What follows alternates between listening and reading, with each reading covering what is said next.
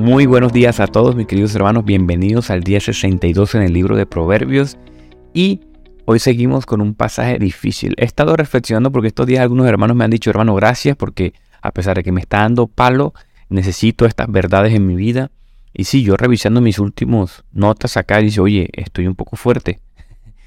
Pero tratamos siempre al final de estas enseñanzas apuntar a la gente a la gracia de Cristo, hermano. No podemos entender, como decía un gran pensador, no podemos entender las buenas noticias si primero no comprendemos las malas noticias, que necesitamos a un Salvador, que necesitamos restablecer una comunión correcta con el Padre a través de la santificación por el Hijo. Entonces es importante entender quiénes somos y quién es Dios. Es lo que trata, es lo que es el Evangelio, lo que tratamos de enseñar aquí. Entonces, el proverbio del día es 6, versículo 12. Dice, la persona indigna, el hombre inicuo, es el que anda con la boca perversa. Un pasaje difícil de entender hacia primera medida porque revisando algunos comentarios y otras versiones bíblicas y otras traducciones acerca de ella, parece que habla de la persona mentirosa. El inicuo es mentiroso y la palabra clave hoy es iniquidad, aben, que significa iniquidad, o sea, todo lo contrario a la equidad que ya hemos hablado acá. La Biblia con el término iniquidad aparece tanto en el Antiguo tanto en el Nuevo Testamento, se, se enumera muchas cosas y se asocia con el pecado arraigado y con la rebeldía específicamente contra Dios. La última vez que examinamos esta palabra, entendíamos que las personas inicuas son las personas que literalmente van en contra de la voluntad de Dios, que son personas que practican la opresión, que practican la mentira, la blasfemia, el engaño, la lascivia, la soberbia, la insensatez. ¿Quiénes? Nosotros. Muchos de nosotros. Yo les hablé la última vez de este tema que yo era una persona vulgar, mentirosa, blasfemo, tenía todos los pecados. O sea, yo me puse a mirar hoy y decía, oye, yo tenía todos estos pecados. En mayor y menor medida, pero todos estaban presentes en mi vida. Wow. Y yo como puse el título de hoy, eh, entendía también que cuando uno habla de iniquidad y estudia bien la palabra, uno entiende que la iniquidad también arrastra consecuencias que se extienden a lo largo del tiempo y afectan una familia y comunidad y enteramente la sociedad. La iniquidad es una concepción grave dentro de la fe cristiana que hay que tener mucho cuidado. Y una de las cosas que nos han enseñado en nuestra tradición pentecostal clásica o, o pentecostales carismáticos, se nos enseña en muchas iglesias que existen algo que se llaman maldiciones generacionales y espíritus dentro de esas maldiciones generacionales. Y sí y no porque parece que se hablara de manera externa, como que le estás diciendo al hombre, oye, mira, el pecado que tú, en el que tú estás arrastrado no es tu culpa, es culpa de tu papá. Bueno, eso va en contra de toda la teología histórica cristiana. El pecado mora en ti. El pecado está en tu naturaleza buena, creada por Dios, pero es consecuencia de, tus malas decisiones. O sea, tú no puedes librar las consecuencias de tus malas acciones diciendo que es culpa de tu papá. Evidentemente las consecuencias a lo largo de generaciones y de eh, situaciones de crianza. Por eso yo digo, hermanos, algunos condenan la psicología. La psicología en estos aspectos da mucha luz. La psicología no es del diablo, ni una doctrina errada, ni porque fue creada por algunos eh, eh, filósofos ateos y cosas. No, no, no, no, no. La, psicología es, es pensamiento, abstracción acerca de comportamientos humanos de la mente. Es lo mejor que podemos rescatar. Y hay dar muy buenas explicaciones acerca de pactos de crianza, falta de figura paterna, entorno en el que vivimos, esas son las cosas que nosotros heredamos. Eso es lo que se refiere Éxodo. Algunos pecados que nosotros, por ejemplo, si yo tengo malos hábitos financieros, pero yo siempre fui criado bajo malos hábitos financieros, yo probablemente, lo más probable es que yo no vaya a tener buenos hábitos financieros por el entorno, ¿verdad? Por ejemplo, si tengo una persona, si me crió un padre que es una persona blasfema, si es una persona que eh, invierte mal su dinero, y es una persona que me está llevando a, ensimismarme, que apunta a mí, a la pornografía, a la iniquidad del pecado sexual y cosas así, lo más probable es que si esa figura es fuerte en mí, yo voy a heredar ello, ¿verdad? Ese comportamiento yo lo voy a heredar. Y esto no está desintegrado en una realidad espiritual, pero no quiere decir que hay un espíritu especial, una cosa especial que ronda ahí y que es externa a mí y que no es mi culpa, no, hay una responsabilidad en ti, ¿verdad? Y saben por qué, algunos dirán, pero yo es que no entiendo muy bien, bueno, ¿qué dice la escritura? Quita tu opinión, quitemos mi opinión y vamos al texto. Jeremías 31, versículo 29 y 30 dice así. En aquellos días no se dirá más. Los padres comieron uvas agrias y los dientes de los hijos tienen la dentera, sino que cada uno morirá por su propia iniquidad. Los dientes de todo el que coma uvas agrias se le embotarán.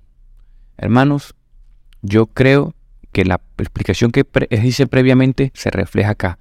Capítulo 31, versículo 29 al 30.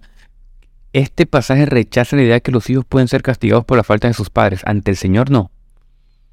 Y afirman que cada uno tiene que ser responsable de sus propios actos. Pues no, no es que no es que no habrá maldiciones generacionales que afecten a los hijos por los pecados de sus padres, lo que está diciendo este texto.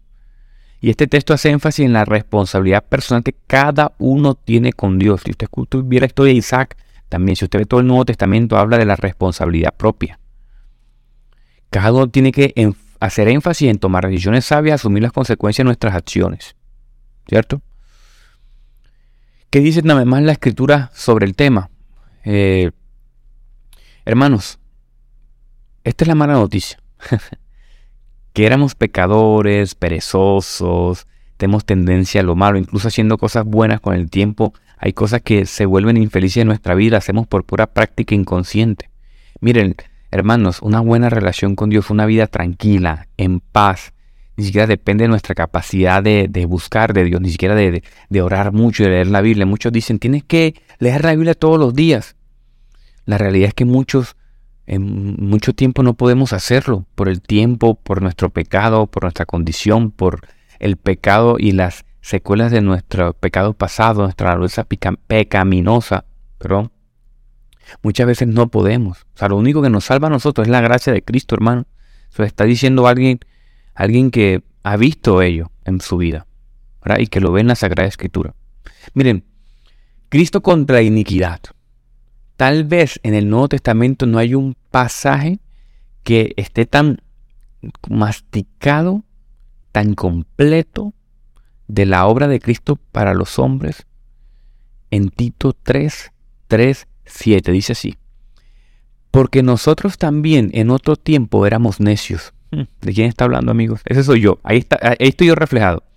Éramos necios, desobedientes, extraviados, esclavos de los deleites y placeres diversos viviendo en malicia y envidia, aborrecibles, aborrecibles y odiándonos unos a otros.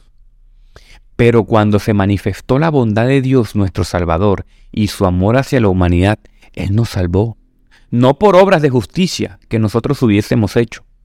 Miren esa frase, hermano, sino conforme a su misericordia, por medio del lavamiento de la regeneración y la renovación por el Espíritu Santo que Él derramó sobre nosotros abundantemente por medio de Cristo nuestro Salvador, para que, justificados por su gracia, fuésemos hechos herederos según la esperanza de la vida eterna. No, no, no, no. Usted tiene que leer esto hoy. Necesito que te sientes hoy a revisar esto. Revise tu corazón, viste, aquí está la mala noticia. Éramos necios, desobedientes, extraviados, esclavos de ley, éramos, estamos graves. Y después dice, no por obras, sino que por su misericordia. Hermanos, a los que están con ganas de meterse en un sistema de salvación por obras y fe. Y no, no, no, no, no. La salvación es por la gracia eterna de nuestro Señor Jesús. El Señor le plació perdonarnos. La pregunta es por qué a nosotros los que estamos aquí escuchando esto y el que está escuchando esto de manera indirecta, revisa tu corazón y mira dónde estás. Tú necesitas la gracia de Cristo. Y si pudiese depender algo de nosotros, busca a Cristo. Que me está escuchando, busca a Cristo todos los días. Ve a los pies de la cruz el amor y la gracia de Dios nada se los puede ganar nadie. Solamente tienes que confiar en Él. Dios le dio la suma bondad, su Hijo, lo más preciado, lo más justo, lo más bueno. Cristo era la oveja blanca. Era el sacrificio perfecto. Y se entregó. Esa es la clave de la vida cristiana. Y eso, mi querido hermano, esa salvación por gracia te va justificando de manera gradual. Empieza una reforma en tu corazón imparable que elimina el orgullo, la autosuficiencia, la falta de humildad, la iniquidad. Todos esos pecados van poco a poco, mira, el Señor va puerta por puerta eliminando uno a uno. Esa es la cualidad majestuosa de Dios reflejada. Quiero orar por ustedes, mis queridos hermanos. Gracias Dios por tu palabra nuevamente, Señor. Gracias porque nos confronta, Señor. Es como una espada, una espada de filo que atraviesa, Señor, nuestro ser que duele, Señor. Duele a veces entender las consecuencias del pecado en nuestra vida, Señor, perdónanos. Perdóname a mí, Señor, primeramente por mi pecado, Señor, por mi iniquidad, Señor Padre amado, que incluso a veces, sabiendo que es lo bueno, Señor, no lo puedo obedecer, no, no puedo, Señor, es tu Espíritu Santo el que me ayuda. Gracias, Señor, porque he visto la vida transformada en mi vida. Yo te pido por mis hermanos que escuchan este devocional, Señor, dale arrepentimiento, Señor, quita el velo de sus ojos, Señor, el que escucha esto, Padre. Señor, que entienda que necesita de ti. Necesitamos de ti, Padre amado Jesús. Todos los días, Padre. Clamamos, Señor, que queremos ser santos, queremos ser utensilios especiales para tu buena obra, queremos ser más usados por ti, Señor. Elimina nuestro orgullo poco a poco, Señor. Tennos paciencia, Señor amado Jesús. Tú eres paciente con nosotros, Padre, pero tú entiendes también que necesitamos, Señor, incluso que tu Espíritu Santo ore por nosotros, porque hay cosas que no podemos ver, Señor. Déjanos ver eso que quizás necesitamos cambiar en nosotros, Señor. Ayúdanos a eliminar la soberbia, el orgullo, Señor, la vanagloria, Dios. Señor, ayúdanos en nuestros deseos pecaminosos, Padre. Ayúdanos en nuestras ideas raras, Padre. Ayúdanos, Señor, porque sin ti somos como unos jarascas secas que se la lleva el viento, Dios. Ayúdanos, Señor, si estamos por el camino errado, condúcenos al camino de salvación, condúcenos a ti.